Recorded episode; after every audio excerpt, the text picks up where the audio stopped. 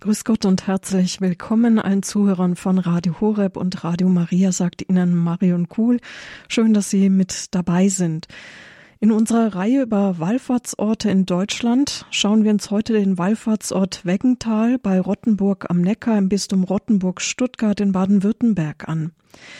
Die Wallfahrtskirche zur schmerzhaften Mutter Gottes im Weggental ist eine barocke Wallfahrtskirche. Eine Pietà aus Holz steht in einem Hochaltar. Die Wallfahrt besteht bereits seit über 500 Jahren. Und eingeladen zur Vorstellung haben wir für Sie den Wallfahrtsrektor Dr. Johannes Holt, der seit dem 1. Juni 2021 Wallfahrtsrektor in Weggental ist. Grüß Gott, Herr Wallfahrtsrektor. Grüß Gott, Frau Kohl. Freue mich, dass Sie heute bei uns sind und dass wir einen weiteren Wallfahrtsort näher kennenlernen freuen uns auf Ihren Vortrag und dann, liebe Zuhörer, sind Sie an der Reihe. Sie dürfen dann am, im letzten Teil der Sendung auch Fragen stellen oder sich auch mit einbringen, wenn Sie besonders mit diesem Wallfahrtsort verbunden sind oder ihn näher kennenlernen wollen. Dann hören wir Ihnen jetzt erst einmal zu, Herr Wallfahrtsrektor.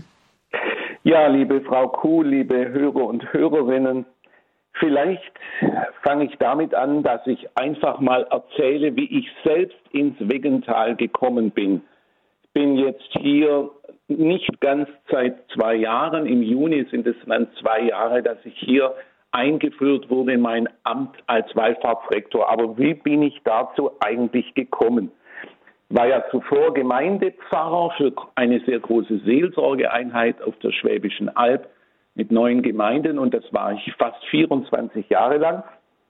Ja, und wie ging es nun, wie kam es nun zu dieser neuen Aufgabe? Ich weiß es noch genau. Es war im Sommer 2020, im August, da habe ich meinen Sommerurlaub gehabt und den verbringe ich meistens hauptsächlich in meiner Heimatstadt Tübingen. Ich bin also ein gebürtiger Tübinger und Tübingen ist nur ein Katzensprung hier von Rottenburg, nur zehn Kilometer entfernt und auch vom Begental, das ja in Rotenburg liegt. Und an diesem Sommernachmittag kam ich also ins Wegental, wie ich es immer wieder mal machte, betrat die Kirche und schaute mich mal in aller Ruhe um in dieser schönen, prächtigen Barockkirche, setzte mich vorne in die erste Bank, ließ den Blick schweifen und der Blick wanderte auch nach oben und da nahm ich zum ersten Mal richtig bewusst war, dass da oben an, an der Spitze da der Pfeiler, dass dort Engel gruppiert sind.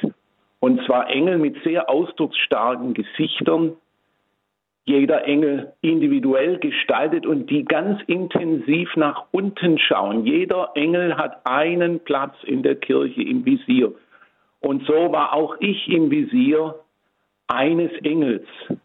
Er schaute mich an, ich schaute zurück. Und ich war zum ersten Mal richtig angetan von diesen Engeln und habe die bewusst wahrgenommen. Hat sich mir eingeprägt. Und ich dachte damals noch, Mann, so ein Tempel, wer hier kulten darf, wer hier amten darf, der hat schon schön in so einem wunderbaren Gotteshaus. Hätte in diesem Moment aber nie im Traum dran gedacht, dass nur wenige Monate ich selber mit dieser Aufgabe betraut würde. Denn es war so, bis dato waren hier im Weggental, in diesem Wallfahrtsort, Franziskaner segensreich tätig. Fast über 100 Jahre war das Weggental ein franziskanischer Wallfahrtsort. Es waren acht bis zehn Patres und Brüder meistens hier. Hier gibt es ja auch ein Konventsgebäude, wo die dann ihre Zimmer hatten, ihre Gemeinschaftsräume. Aber leider ging diese Ära zu Ende im Jahre 2016. Das war ein großer Schock natürlich für alle Freunde des Weggentals und der Wallfahrt, als sich die Franziskaner zurückzogen, aus Personalmangel natürlich. Und danach überlegte sich die Diözese, machen wir weiter und sie wollten wieder auf einen Orden setzen. Und da wir in Deutschland eben zu wenige Orden haben, haben sie sich dann mit indischen Karmelitern in Verbindung gesetzt. Da kamen dann auch drei Patres. Ich habe das alles nur aus der Ferne damals natürlich mitbekommen. aber aus verschiedenen Gründen hat das mit denen nicht funktioniert. Die blieben dann auch dann nur drei Jahre und das war dann der weitere Tiefschlag sozusagen ähm, für die Wallfahrt hier. Ähm, die Stimmung, was man so mitbekam, war sehr schlecht. Viele, die dem Weggental verbunden waren, zerstreuten sich. Ähm, die Stimmung, man sagte, es wird viel geschimpft, jetzt ist Unzufriedenheit da. Wie soll es weitergehen? Unser wunderbares Weggental ist verwaist jetzt wieder ein verwaister Wallfahrtsort. Dann wurden zwei afrikanische Priester hierher abgestellt, aber nur übergangsweise und ich habe sie dann noch kennengelernt. Die haben sich etwas verloren hier gefühlt, was ich verstehe, weil sie auch nicht recht wussten, was ist jetzt unsere Rolle. Ja, es gab dann sogar schon Überlegungen, ob dieser Wallfahrtsort gar nicht mehr so wie in der herkömmlichen Weise bestehen wird, ob man was anderes daraus machen kann all solche Überlegungen. Und hier griff nun der Oberhirte ein, unser Bischof Gebhard Fürst. Wahrscheinlich war doch des Volkes Stimme auch zu vernehmbar an sein Ohr gedrungen, du musst etwas tun. Und er entschied dann, es wird hier ein neues Amt geschaffen, das es bisher nicht gab, nämlich das Amt eines Wallfahrtsrektors und das soll ein Priester der Diözese sein. Und der soll dann hier auch im Wegental eine Wohnung haben, im früheren Konventsgebäude. Und er soll hauptverantwortlich für die Wallfahrt sein. Es soll dann auch noch, wenn möglich, eine zweite pastorale Person, pastoraler Angestellter oder Angestellte dazukommen. Das war also, wie ich es gehört habe, wirklich auch die Idee und der Wunsch des Bischofs. Und so kam auf mich im Herbst des Jahres, wo ich diesen, diese Engel so intensiv erstmal wahrgenommen habe, an mich die Anfrage, ob ich vielleicht Wallfahrtsrektor im Wegental sein will. Und da habe ich nach wenig Überlegungen sofort spontan und mit Freude Ja gesagt, weil ich auch das Gefühl hatte, nach diesen 24 Jahren Seelsorgseinheit ist es auch mal Zeit, nochmal was Neues zu probieren, nochmal zu neuen Ufern aufzubrechen. Aber nochmal zurück zu diesem Erlebnis im Sommer 2020. Ich habe mir dann immer gedacht, vielleicht war nicht nur ich derjenige, der diese Engel betrachtet hat, sondern vielleicht war es auch umgekehrt, dass die Engel mich angeschaut haben, ja, und über mich so nachgedacht haben und vielleicht zu einem Ergebnis kam, na, mit dem könnte man es ja mal vielleicht probieren. Das ist jetzt etwas augenzwinkernd natürlich gesagt, liebe Hörer und Hörerinnen, aber es ist schon so, dieses Weggental, dieser Wallfahrtsort hat, wie wahrscheinlich alle solche Wallfahrtsorte, ein Geheimnis. Etwas, was man nicht so ganz erklären und fassen kann. Ich höre immer gern, was mir Menschen sagen, die im Weggental schon lange, vielleicht schon ihr Leben lange zu Hause waren, die sehr vertraut sind mit dem Weggental und die hier viel er Erlebnisse auch hatten. Und höre immer gern, wenn die mir etwas von ihrer Erfahrung mitgeben. Da muss ich an einen älteren Mann denken, nee, eine ältere Dame war die zu mir sagte, nicht nur einmal, das Weggental hat mir viel geholfen. Maria hat mir viel geholfen. Und das sagte sie sehr, sehr ernsthaft. Und nicht nur einmal hat sie das gesagt.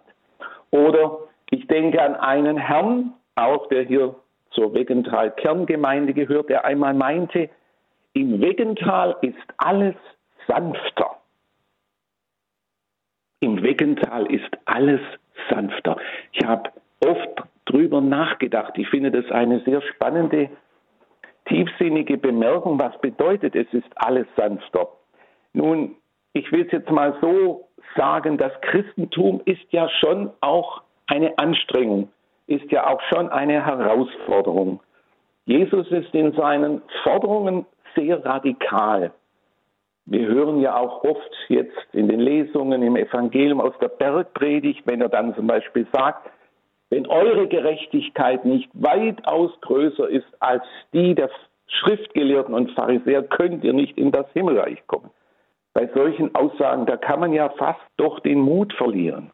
Und jetzt kommt es hier, ja, das stimmt schon, aber an Marias Hand können wir die Härten der Nachfolge leichter annehmen. Da fällt mir auch äh, der Schriftsteller Theodor Fontane ein. Er war selber evangelisch, aber hatte vielleicht gerade von außen einen Blick für das, was jetzt spezifisch marianisch ist. Und er sagt einmal den schönen Satz, wo die Madonna weilt, da weilt die Schönheit und die Freude. Also nach Fontanes Beobachtung gehören zu marianischer Frömmigkeit wesentlich Schönheit und Freude. Und wenn wir Schönheit und Freude haben, dann fällt uns doch die Nachfolge Jesu sehr viel leichter. Man kann vielleicht auch ohne Schönheit und Freude Jesus nachfolgen. Ja, dann wird es auch vielleicht doch eher ein tristes und sehr angestrengtes Christentum. Maria bietet uns diesen Weg mit Schönheit und Freude an. Und so ähnlich sagt dann auch eine Mutter, eine junge Mutter von acht Kindern, die übrigens selber Konvertitin ist. Auch ihre Erfahrung ist, dass sie sagt, Maria macht weich. Maria macht weich. Und wiederum eine andere Frau sagt, wenn ich etwas fürs Wegental tue, das ist wie Medizin für mich. Wenn ich etwas fürs Wegental tue, das ist wie Medizin für mich. Das tut ihr dann selber gut. Dann spürt sie, wie sie selber aufatmet, heil wird, wenn sie auch einen kleinen Beitrag hier für diesen Wallfahrtsort tun kann. Also es gibt besondere Erfahrungen hier, wenn man sich darauf einlässt, auf diesen Ort. Und diese besonderen Erfahrungen und speziell mit Maria, das ist überhaupt der Ursprung der ganzen Wallfahrt. Jetzt kommen wir mal, wie ist das hier überhaupt entstanden mit dem Wegental?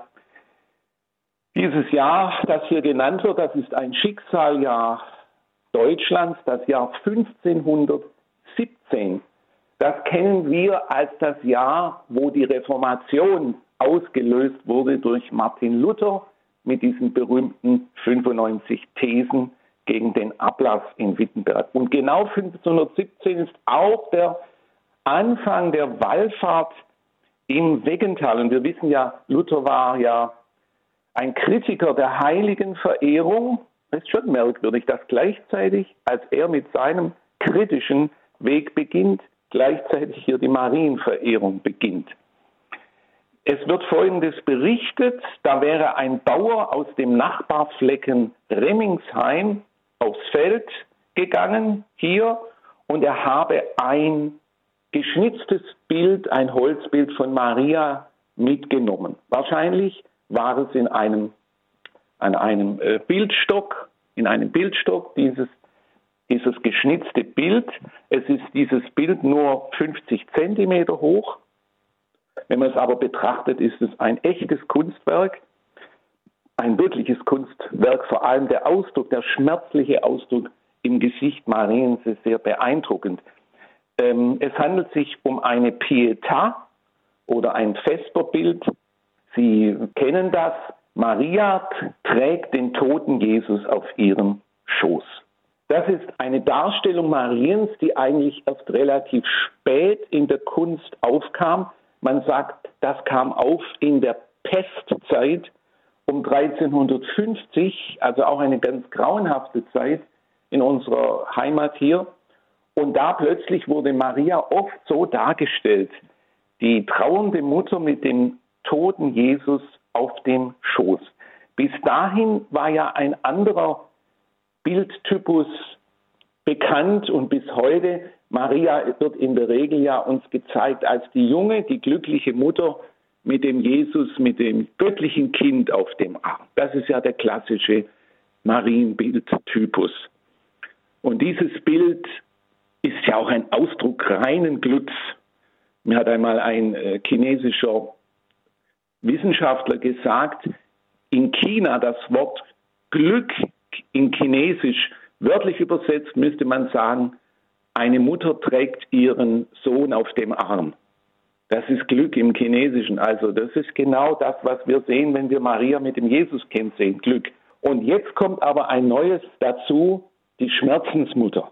Hier wird uns das, der Schmerz und das Leid, das eben auch zum menschlichen Leben dazugehört, gezeigt. Und manchmal denke ich, was ist stärker?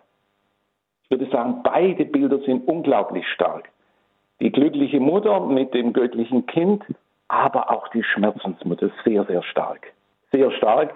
Und es hängt wohl auch ab von der Lebenssituation, was mich persönlich jetzt mehr be äh, bewegt, was mich mehr anspricht. Gut, also der Bauer nahm nun dieses Bild mit nach Hause, so heißt es, um es seinen Kindern zum Spielen zu geben. Was natürlich merkwürdig ist, also besonders fromm kann der Bauer nicht gewesen sein. Aber, oh Wunder, am nächsten Tag war das Bild nicht mehr da und als er wieder den Weg aufs Feld ging, war, der, war es an der anderen Stelle.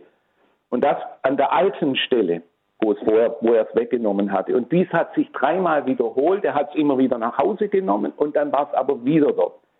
Und man kam drauf, hier hat der Himmel seine Hand im Spiel. Das Bild will hier an diesem Ort sein und bleiben. Es wurde eine, dann eine kleinere Kapelle auch gebaut und das sind dann die ersten Anfänge der Wallfahrt. Aber liebe Hörer und Hörerinnen, ich würde sagen, jetzt habe ich schon viel geredet. Vielleicht ist es doch Zeit, für eine Verschnaufpause und wir hören ein paar Takte Musik.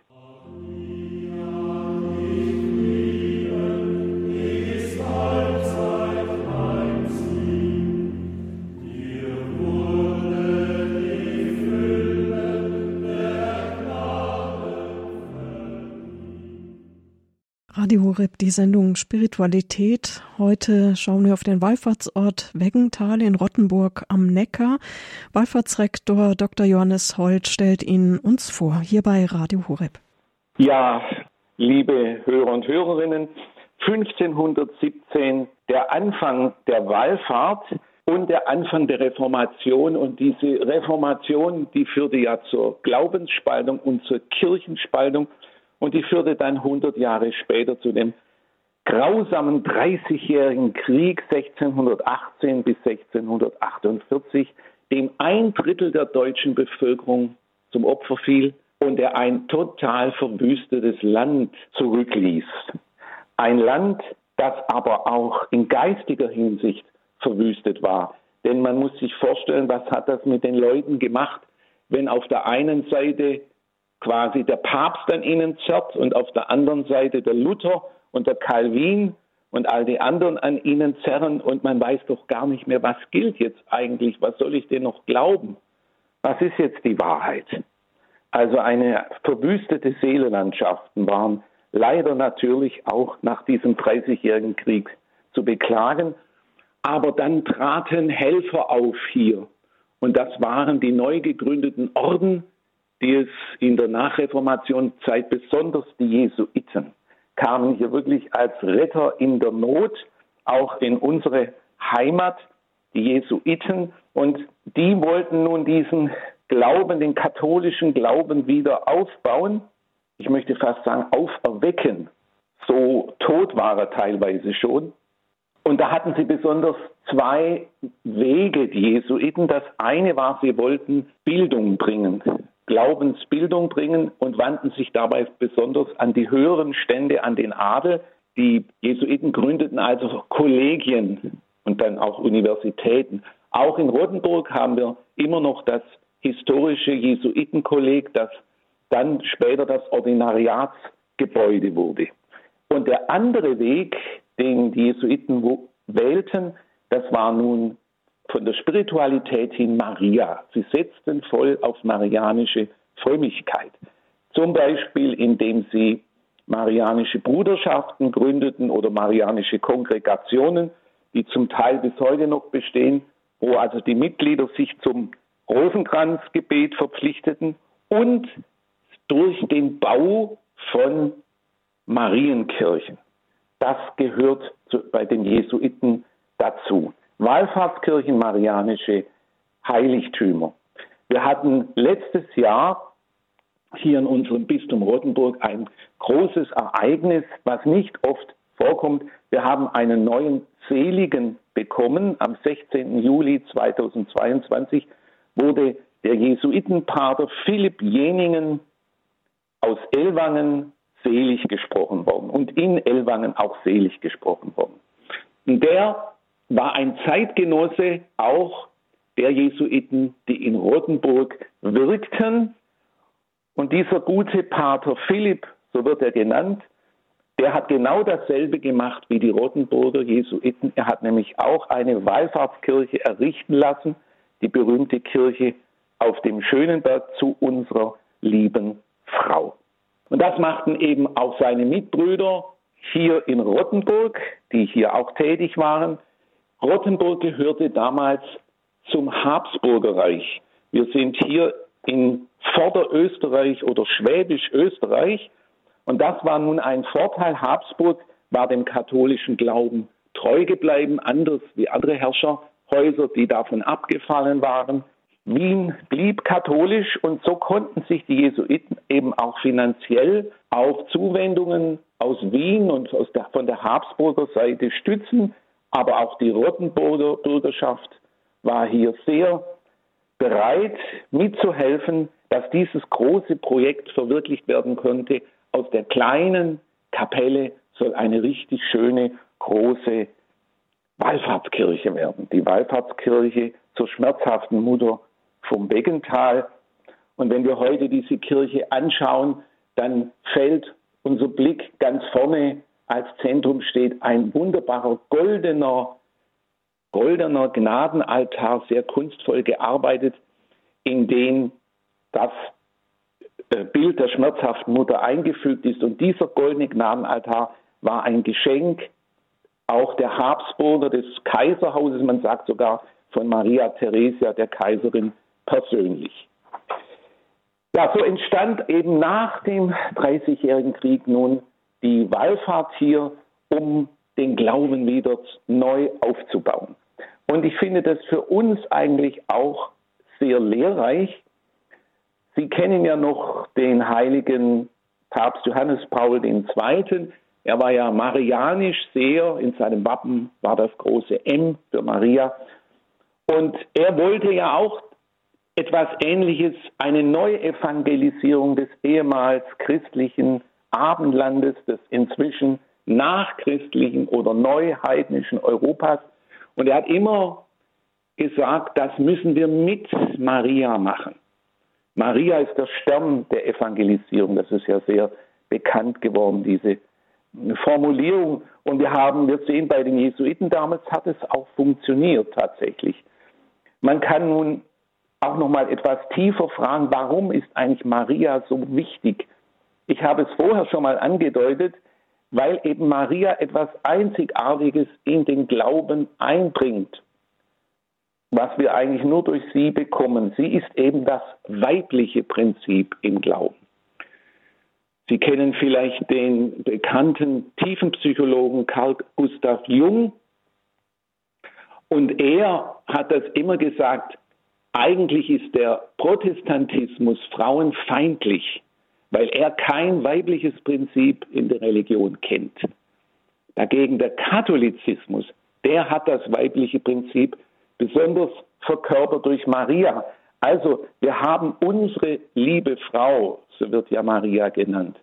Ähm, und sie ist ja die Ersterlöste. Sie steht sozusagen an der Spitze der ganzen Kirche, Maria.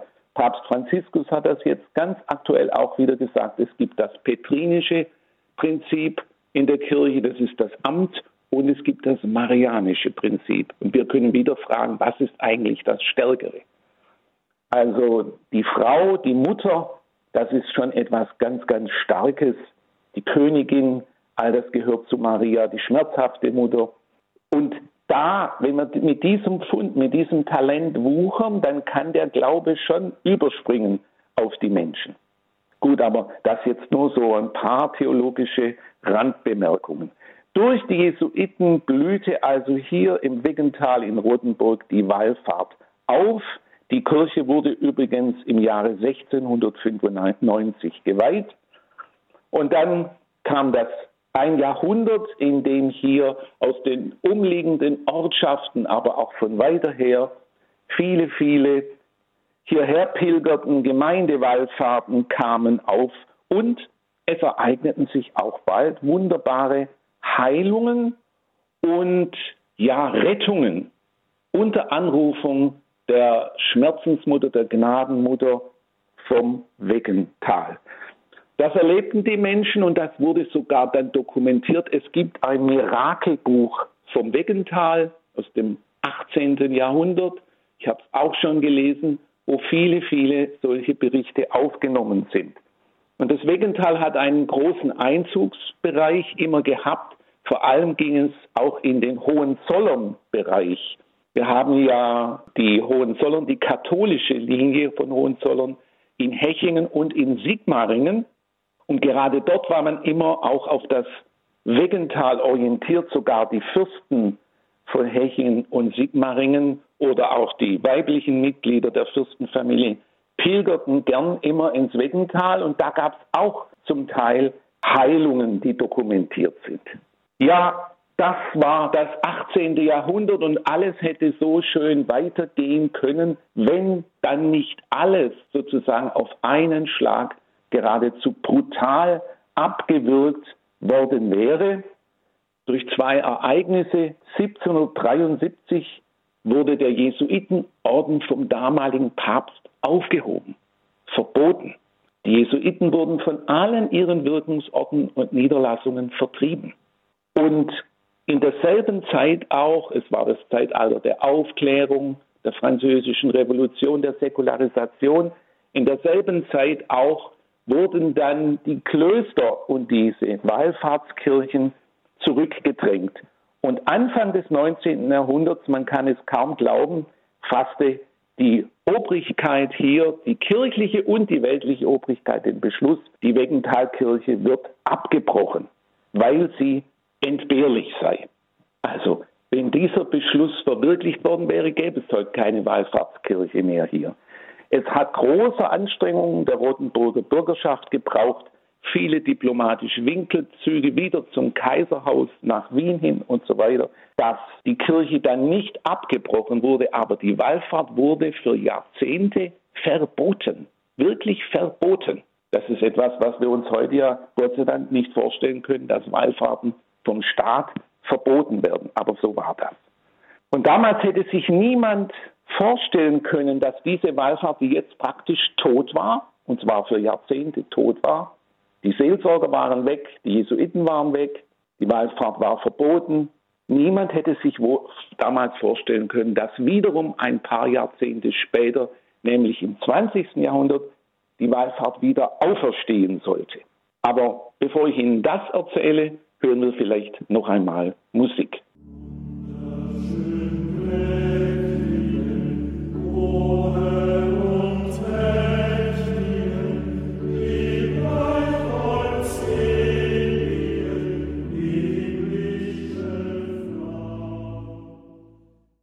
Unserer Reihe über Wallfahrtsorte hier bei Radio Horeb befassen wir uns heute mit dem Wallfahrtsort Weckental im Bistum Rottenburg-Stuttgart. Zu Gast bei uns Wallfahrtsrektor Dr. Johannes Holt. Ja, es schien alles hier im Weggental zu Ende zu sein im 19. Jahrhundert, aber es war eben nicht zu Ende. Maria hat sich, könnte man sagen, als stärker erwiesen, denn nach einem weiteren grauenhaften, grausamen Krieg, nämlich nach dem Ersten Weltkrieg, war wieder eine völlig neue Lage geschaffen. Es konnten wieder Orden auch in Deutschland wirken. Auch die Jesuiten waren wieder da, aber auch Franziskaner konnten wirken und die kamen jetzt nach dem Ersten Weltkrieg ins Weggental und haben dann hier fast 100 Jahre eben segensreich gewirkt und ein bis dahin kaum gekannte Blüte des Wallfahrtswesens hervorgebracht. Und für mich ist diese Geschichte auch jetzt tröstlich in gewisser Weise, weil heute machen wir uns ja wiederum doch berechtigte Sorgen um die Zukunft der Kirche. Wir erleben einen Niedergang. Ja, die Gläubigen schrumpfen zusammen in den Gottesdiensten. Es gibt einen Massenaustritt, Hunderttausende jedes Jahr verlassen die Kirche wie ein sinkendes Schiff sozusagen. Und dann vor allem die innere Zerrissenheit der Kirche, die uns so zu schaffen macht, diese quälende Zerreißprobe, die wir ertragen und aushalten müssen. Und ja, wir haben manchmal das Gefühl, wir stehen doch kurz vor dem Ende, ja, quasi vor der, vor der Apokalypse. Aber der Blick in die Geschichte lehrt uns hier, ähm, ja, sachte mit unserem Urteil zu sein. Wenn wir denken, was damals war, wo das Weggental abgebrochen werden sollte, wo die Jesuiten vertrieben worden sind und so weiter, ähm, wer weiß, ob der heutige Niedergang nicht in ein paar Jahrzehnten wiederum von einem ungeahnten Aufschwung abgelöst wird. Das mag nach menschlichem Ermessen unwahrscheinlich sein, aber wir wissen doch, für Gott ist kein Ding unmöglich. Und deshalb meine ich, was unsere Aufgabe heute ist, ist die Hoffnung aktivieren. Hoffnung ist gefragt. Ich sagte es auch immer wieder jetzt in der Predigt hier. Es liegt so ein Mehltau der Depression über der Kirche, über den Kirchengemeinden verständlicherweise. Aber diesen Mehltau, den müssen wir abschütteln oder abkratzen. Das ist tödlich. Es muss wieder die Hoffnung aufstrahlen. Hoffnung gegen alle Hoffnung, sagt Paulus. Unsere Aufgabe heißt treu bleiben, die Freude am Glauben bewahren und die Fackel des Glaubens hochhalten und wo es geht, da und dort auch weitergeben. Ja, liebe Hörer und Hörerinnen, jetzt habe ich Ihnen viel von der Geschichte erzählt. Jetzt kommen wir in die Gegenwart. Hier im Wegental ist immer so die Hauptsaison. Es ist das ganze Jahr über hier Gottesdienst, aber die Hauptsaison beginnt im Sommer mit dem Mai und dann bis zum Oktober. Und am 1. Mai wird, werden die Maiandachten immer eröffnet mit, das ist sehr, sehr schön, eine schöne Tradition mit einer Lichterprozession. Um 19 Uhr ist die Maiandacht anschließend eine Lichterprozession durch die Allee, die hier zum Wegental führt. Und da wird dann auch das Gnadenbild auf einer Trage mitgetragen. Dieses Jahr hat sich unser Bischof Gebhardt angemeldet für die erste Maiandacht und für diese Prozession. Es ist ihm wichtig, weil seine Ära, seine Amtszeit endet dieses Jahr. Und er wird sich hier auch im Weggental verabschieden. Und zwar kommt er nicht mit leeren Händen, sondern ich habe ihm einmal gesagt, lieber Herr Bischof, diese Prozessionen, die wir da machen, sind wunderbar, aber es fehlt etwas. Wir haben keine Prozessionsfahne. Das mag es früher einmal gegeben haben. Ich habe auch schon eine Fahnenstange entdeckt, aber die Fahne selber gibt es nicht mehr. Und zu einer zünftigen Prozession gehören doch auch Fahnen. Denn prozessieren, also auf die Straße gehen, heißt doch auch Flagge zeigen. Darum geht es. Wir gehen raus aus dem geschützten Kirchenrahmen, dann müssen wir Flagge zeigen im buchstäblichen Sinn.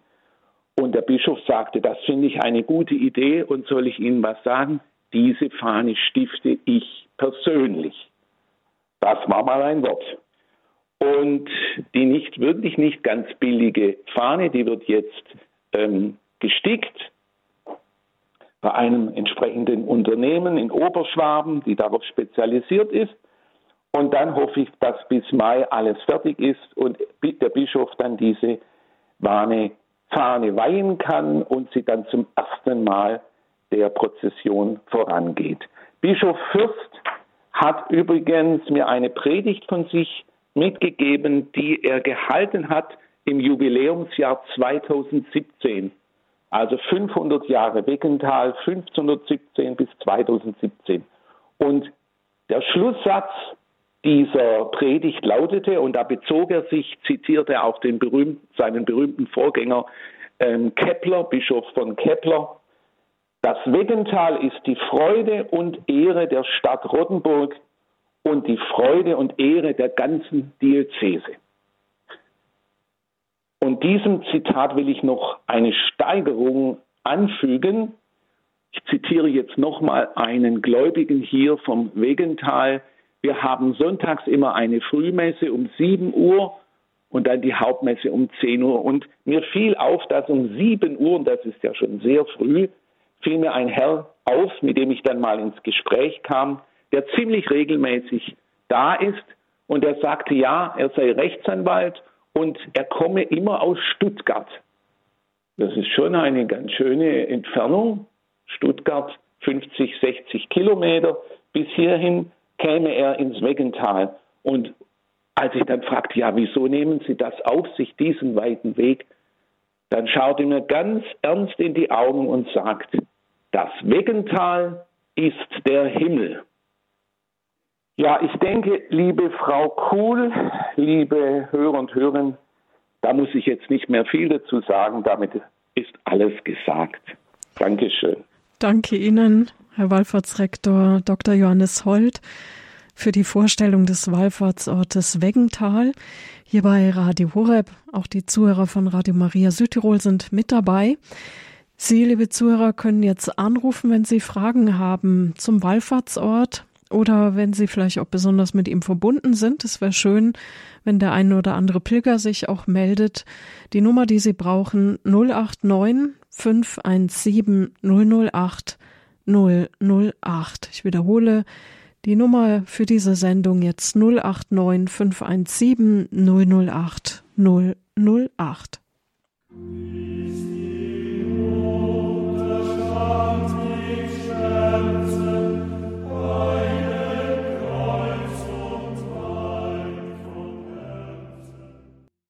Radio Horeb, die Sendung Spiritualität. Hier aber auch die Zuhörer von Radio Maria sind mit dabei. Mein Name ist Marion Kuhl.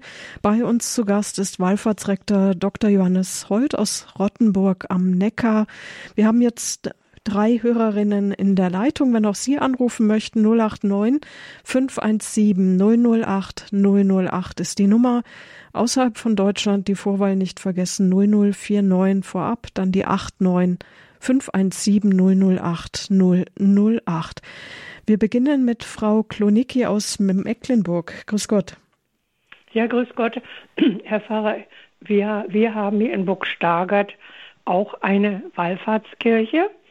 Äh, die Mecklenburg ist ja leider Diasporaland und jetzt haben wir das Problem ja, was viele Kirchengemeinden haben. Es geht um die Schließung unserer Kirche. Nun kann kein Mensch mehr finden, wo das eingetragen ist. Ich kämpfe darum wie ein Löwe, weil das eine Wallfahrtskirche ist. Wie kann man denn das rausfinden?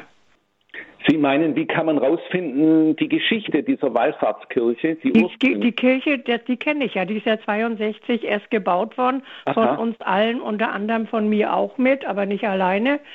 Und unser Herr Weihbischof damals kam aus Rom und hat gesagt, er hat eine freudige Mitteilung, unsere es ist eine Marien-Rosenkranz-Königin-Kirche, mhm. die, dass das in Rom eine eingetragene Wallfahrtskirche ist. Jahrelang waren ja hier auch Wallfahrten, aber mit dem Umbruch und mit der Zeit ist das alles kaputt gegangen. Mhm. Mhm. Ja, das ist wie in allen unseren Diözesen, dass wir eben diesen Mangel, diesen Priestermangel haben und viele Gemeinden keinen Pfarrer mehr haben und wir diese großen äh, Seelsorgeeinheiten, Bezirke haben, wo ein Pfarrer für viele, mhm. viele Gemeinden zuständig ist. Mhm. Und dann ist die Frage, wie kann man noch solche ähm, so Sonderbereiche auch noch tragen?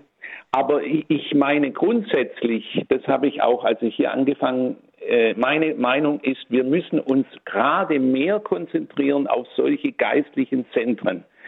Wir können die flächendeckende Seelsorge in allen Gemeinden können wir buchstäblich nicht mehr wie bisher aufrechterhalten. Dazu haben wir das Personal nicht und auch nicht die Leute am Ort. Aber diese Zentren, ob es jetzt eine Wallfahrtskirche ist, ob es so eine Mittelpunkt Stadtpfarrei ist oder sonst ein Kloster oder so, die müssen sogar meiner Meinung nach gestärkt werden, weil der heutige Mensch ist durchaus ja auch mobil. Auch die mhm. Älteren sind heute doch in der Regel mobil. Man kann schon einen Weg auf sich nehmen, wie es ja auch die Weggental-Pilger machen, um dann so einen Ort zu erreichen und dann an viele andere zu treffen.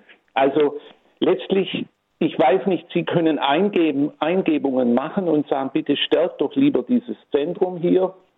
Ähm, ob dann die Verantwortlichen sich dieser Auffassung anschließen, ist natürlich die Frage. Ja, wir gehören zum Bistum Hamburg mhm. und, und die denken ja alle in größeren Maßstäben. Ja. Materiell hat unsere Kirche, sage ich mal, keinen hohen Wert. Die ist unter ganz einfachen Mitteln gebaut worden, aber als Marien- und Wallfahrtskirche hat sie einen sehr großen Wert. Mhm. mhm. Ja, Vielleicht. Wie gesagt, aus Maria hoffen bleibt da noch Sie bestürmen, ob sie sich als stärker als alle anderen Sachzwänge doch noch erweisen Ja, beten kann. ist ja auch mal ja. erstmal Voraussetzung. Genau, genau. Ja. Aber machen ja. Sie weiter, bleiben Sie dabei. Beten Sie dort an dem Ort weiter, Rosenkranz und so fort. Ich wohne bloß 500 Meter weg. Ich kann mehrmals täglich hingehen. Ist doch wunderbar. Ja. Für Sie bleibt es auf jeden Fall die Heimat im Glauben. Ja, ja. Also darf, auf alle Fälle darf sie nicht abgerissen oder verkauft werden oder zum Hühnerstall gemacht ich, werden. Ja, das finde ich auch eine Tragödie. Ja, dann auch. hoffen wir mal und beten wir mit. Alles Gute, Frau Klonicki, viel Kraft und Segen. Dann geht es jetzt in die nächste Runde, auch zu einem Wallfahrtsort, und zwar nach Etzelbach, wo auch Papst Benedikt zu Gast war. Frau Kinzel ist in der Leitung. Grüß Gott. Grüß Gott. Ich habe mit Freude und Interesse die Sendung eben gehört, weil es sich um einen Marienwallfahrtsort handelt. Aber darf ich Sie zunächst noch mal genau nach dem Namen fragen? Den habe ich nicht so genau verstanden. Wie heißt der Ort? Weggental mit 2G. Weggental in Rottenburg am Neckar. Danke Ihnen erstmal. Ich werde mich darüber noch mehr kundig machen. Ja, machen Sie das. Ja, wenn Sie, in, ich weiß nicht, ob Sie Internet haben, dann könnten Sie auf die Startseite von Radio Horeb gehen. Dann sehen Sie auch gleich Bilder, Fotos vom Wallfahrtsort und auch wie der geschrieben wird. Das ist schön, da danke ich Ihnen. Ja? Also ich möchte nur sagen, wir haben mit unserem Etzelsbach, ja, das ist ja auch in der Sendung damals ähm, gesagt worden, ein schon über 500 Jahre Marienwallfahrtsort. Der älteste hier im Eichsfeld. Das Eichsfeld ist eine kleine Enklave hier in Thüringen, die noch äh, äh, treu geblieben ist durch alle die Zeiten, die wir gehabt haben und durch Darum ist ja auch der Heilige Vater hierher gekommen. Ich möchte nur sagen, die Mutter Gottes ist für die Leute hier immer ein Anlaufpunkt gewesen. Mhm. Und der äh, traditionelle Glaube, der hat inzwischen aufgehört. Es ist jetzt, möchte ich sagen, eine große Überzeugung. Wer jetzt zur Mutter Gottes geht, hat ein Anliegen oder dankt ihr. Und wir sollen bei alledem gerade diese Orte, wie Sie eben auch kurz angedeutet haben, pflegen. Denn wir sind auch in der, obwohl wir die katholische Region sind, in der traurigen Situation, dass nicht mehr jeder Ort einen Priester hat. Mhm. Und da ist das Etzelsbach bei uns ein neutrales Gebiet. Sie mhm. kennen das, ja, es ist ja menschlich, dass jeder sagt, das ist meine Gemeinde, da bin mhm. ich zu Hause. Mhm. Aber Etzelsbach ist ein Anlauf für unsere ganze Region hier. Und da ist es sehr schön, dass wir ein neutrales Feld haben, wo jeder sagt, unsere Mutter. Und das möchte ich allen, die da irgendwie ähm, involviert sind, als Hilfe geben, dass wenn wir alle sagen, unsere Mutter, dann schaffen wir es. Und bei allem Klagen und Jammern, ich habe großes Gottvertrauen. Gut. sein Reich nicht untergehen. Und durch alle Zeiten ist das Schiff der Kirche, wenn auch, wie man im Vergleich sagt, durch hohe Wogen und Wellen auch zum Teil untergegangen. Aber nach 2000 Jahren können wir immer noch darauf vertrauen, was Jesus gesagt hat. Und das ist auch nach meiner Meinung ein kleines bisschen, wir Laien wissen viel zu wenig über den synodalen Weg. Aber wenn sich die Priester, die Oberen bis hin zum Heiligen Vater, wenn die sich auf Jesus hin orientieren, werden wir einen guten Weg finden und Kleinigkeiten, die groß werden können, die dürfen wir mit unserem Gebet begleiten.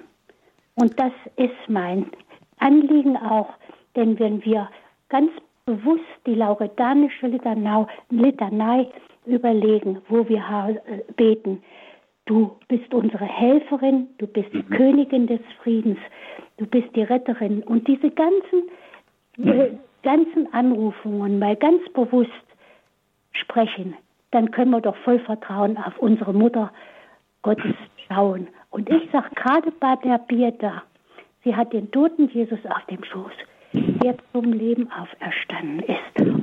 Ich sage oft auch den jungen Leuten, wenn ihr auch nicht mehr immer in die Kirche geht, haltet euch am Mantel von der Mutter Gottes. Ja, also ganz herzlich, Sie haben mir sehr aus dem Herzen gesprochen und noch vieles jetzt gute, gute Gedanken gebracht. Ähm, erstens auch das Gottvertrauen, das müssen wir auch aktivieren, wirklich. Ja, das ist ja furchtbar. Alle, die ja die Flinte ins Korn werfen jetzt und die Hoffnung verlieren. Nein, auf gar keinen Fall. Jetzt, das Motto muss heißen, jetzt erst recht. Oder? Das muss das Motto sein, jetzt erst recht. Und wir haben doch alles, wir haben, wie Sie sagen, wir haben unsere liebe Frau, die Hilfe der Christen, die Zuflucht der Sünder, das Heil der Kranken, lauretanische Litanei, die liebe ich auch so. Ja, nehmen wir es doch mal beim Wort und nehmen wir Jesus unter das, woher kommt die Marienverehrung? Das hat Johannes Paul ja auch immer diese Stelle betont. Vom Kreuz herab sagt er zum Jünger, siehe deine Mutter. Das ist das letzte Geschenk Jesu zu Lebzeiten seine letzte Verfügung, dass er uns seine Mutter gegeben hat. Ja, aber sind wir doch blöd, wenn wir sie nicht annehmen und in Anspruch nehmen. Da haben Sie recht, wenn Sie sagen, halt dich an dem Zipfel fest, an dem Mantel. Sei nicht dumm. Ja. Also Maria hat auch diese Offenheit. Da gibt es so von Pater Pio diese Anekdote. Er sagt, im Himmel droben ist der Petrus bekanntlich der Pförtner Übrigens haben wir wieder dieses, was Papst Franziskus jetzt gebracht hat, das petrinische amtliche Prinzip. Also oben tut Petrus Pfortendienst, aber um sechs geht die Klappe zu und dann ist Feierabend beim Petrus, ja. Und dann muss ich erst bis nächsten Morgen warten, wenn es wieder weitergeht. Aber kaum macht Petrus die Klappe zu, kommt Maria, macht alle Fenster und Dachluken auf und von allen Seiten steigen, steigen die Seelen in den Himmel ein sozusagen. Also Maria ist auch sehr offen die, die, dieses Gefühl habe ich auch, wenn wir ja zum Teil, wir haben eine schöne Weihnachtskrippe, die viele Leute anzieht. Sie freut sich über jeden, der da ankommt. Klein, groß, alt, jung. Das ist ganz egal. Das ist eine ganz, ganz große Weite, die wir hier in Maria haben. Als Mutter will sie doch alle ihre Kinder bei sich sehen. Ja, wir haben jetzt noch zwei Hörer in der Leitung. Die Zeit ist eigentlich schon rum. Ich, aber ich würde sie gern noch mit hinausnehmen, weil, äh, hineinnehmen, weil sie jetzt schon so lange warten. Das ist zum einen Frau Klausner. Grüß Gott. Grüß Gott. Jetzt spreche ich mit dem Herrn Pfarrer, oder? Ja, ja, ja. Auf Sendung. Also es ist ein schöner Zufall. Ich habe gerade Ihre äh, Ausführungen gehört auf Radio Horeb. Mhm. Und zwar haben wir uns heute Morgen in der Frauengruppe unterhalten, dass wir gern noch Vegetal äh, Wallfahrt mit unseren Senioren machen würden. Jetzt hätte ich die Frage, äh, wie ist die Vorgehensweise? Wenn wir da zur Maiandacht wollten, müssten wir die selbst gestalten oder können wir da teilnehmen in Mai, in einer Wochentags? Da ist alles möglich. Entweder nehmen Sie an was teil, was hier stattfindet. Sonntags ist ja immer hier. Ah, Sonntags ist eher schwierig mit den Senioren, eher unter der Woche. Kann man auch mal, habe ich auch schon gemacht, dass man dann extra was für eine äh, Ja, würden Sie dann das machen oder sind da wochentags auch Maiendacht, wo man sich beteiligen kann? Das haben wir nicht. Nö, da würde ich selber wahrscheinlich dann in Aktion treten. Ja, und da müsste mich dann äh, mit dem Dompfarramt in Verbindung setzen, wenn ich das im Internet richtig entnommen habe. Oder kann ich das direkt mit Ihnen ausmachen? Das können Sie direkt mit dem Wallfahrtsort auch. Wir haben ja auch ein Telefon, ein eigenes. 69 25 6 28, das haben wir schon rausgesucht, ja genau. Also dann haben Sie es richtig. Ja, dann sind Sie startklar. Alles dann Gute. Dann kann ich immer persönlich mit Ihnen Kontakt aufnehmen. So machen wir es, Frau Klausen. Ja. Das ist sehr nett. Herzlichen Dank. Ja, danke für den Anruf. Auf Wiederhören, Frau Klausner. Jetzt haben wir noch Herr Fauler aus Albstadt in der Leitung. Grüß Gott. Ja, grüß Gott. Ich darf Johannes sagen. Ja, das darfst du, ja. Und unabhängig von dem Rechtsanwalt habe ich mal zu dir gesagt, so viel Himmel würde mir reichen, wie es Wegetal ist. Es ist also ganz wunderbar. Und es hängt eigentlich auch mit dem Priester zusammen, der das Amt übernommen hat. Mhm. Und ich freue mich jeden Sonntag schon wieder auf den nächsten Sonntag, dass ich in diesem, in diesem Gottesdienst, in dieser Kirche teilnehmen kann. Und ganz besonders schön empfinde ich die Kommunionbank, da man wieder kniend die Eucharistie empfangen darf. Also es ist ganz wunderbar. Also ich kann es nur empfehlen. Prima, danke. Schön, dass Sie sich gemeldet haben. Lieber Alexis, vielen herzlichen Dank für die lobenden Worte. Da freue ich mich natürlich sehr drüber. Und ich danke dir auch für die Treue. Ich danke allen treuen Wegentalern, denn es braucht ja wirklich auch die, die verlässlich kommen, so eine Kerngemeinde, auf die man sich als Pfarrer auch verlassen kann. Wir hatten gestern Kirchenbesucherzählung und ich war dann doch eigentlich zufrieden. Er zählt die Häupter seiner Lieben. Gell? Ich war ganz zufrieden mit dem Ergebnis und da gehört der Herr Fauler als, aus Albstadt, der auch einen weiten Weg auf sich nimmt, um hier ins Wegental zu kommen, auch dazu. Prima. Danke für Ihren Anruf. Alles Gute nach Albstadt. Damit ist die Sendezeit jetzt auch schon vorbei. Für alle, die gerne das noch einmal nachhören möchten, wenn Sie den Anfang vielleicht verpasst haben, Sie finden die Sendung bald im Internet www.horeb.org im Podcast, in der Mediathek von Radio Horeb, die Sendereihe Spiritualität. Und Sie können auch eine CD bestellen, wenn Sie das möchten. Dann rufen Sie an beim CD-Dienst von Radio Horeb 08328 921 120. Bilder und Links zum Wallfahrtsort finden Sie auch auf unserer Homepage horeb.org. Ihnen, Herr Wallfahrtsrektor Holt, vielen Dank, dass Sie heute bei uns waren und uns den Ort näher gebracht haben. Dürfen wir Sie zum Schluss dann noch um den Segen bitten. Ja, das dürfen Sie gern. Ich danke auch äh, für Ihre Anfrage und dass wir jetzt ein bisschen das Weggental auch über Radio Horeb ähm, noch bekannt machen konnten und auch Ihnen, äh, Radio Horeb, Sie machen ja auch eine sehr segensreiche Arbeit. Ich höre es von so vielen Leuten, dass Sie eben durch und mit Radio Horeb immer mit dem Glauben verbunden sind, auch wenn die kirchliche Lage vor Ort manchmal sehr schwierig ist. Und so darf ich allen, die jetzt am Radio sind, aber auch dem Radio Horeb selber, den Segen Gottes erbitten, und zwar auf die Fürsprache unserer lieben Frau, der Gnadenmutter vom Wegental, segne und behüte euch der dreieinige Gott, der Vater und der Sohn und der Heilige Geist. Amen. Vielen Dank und nehmen Sie uns mit zur Gnadenmutter. Mache ich, Frau Kuhl. Danke, auf Wiederhören, sagt Marion Kuhl.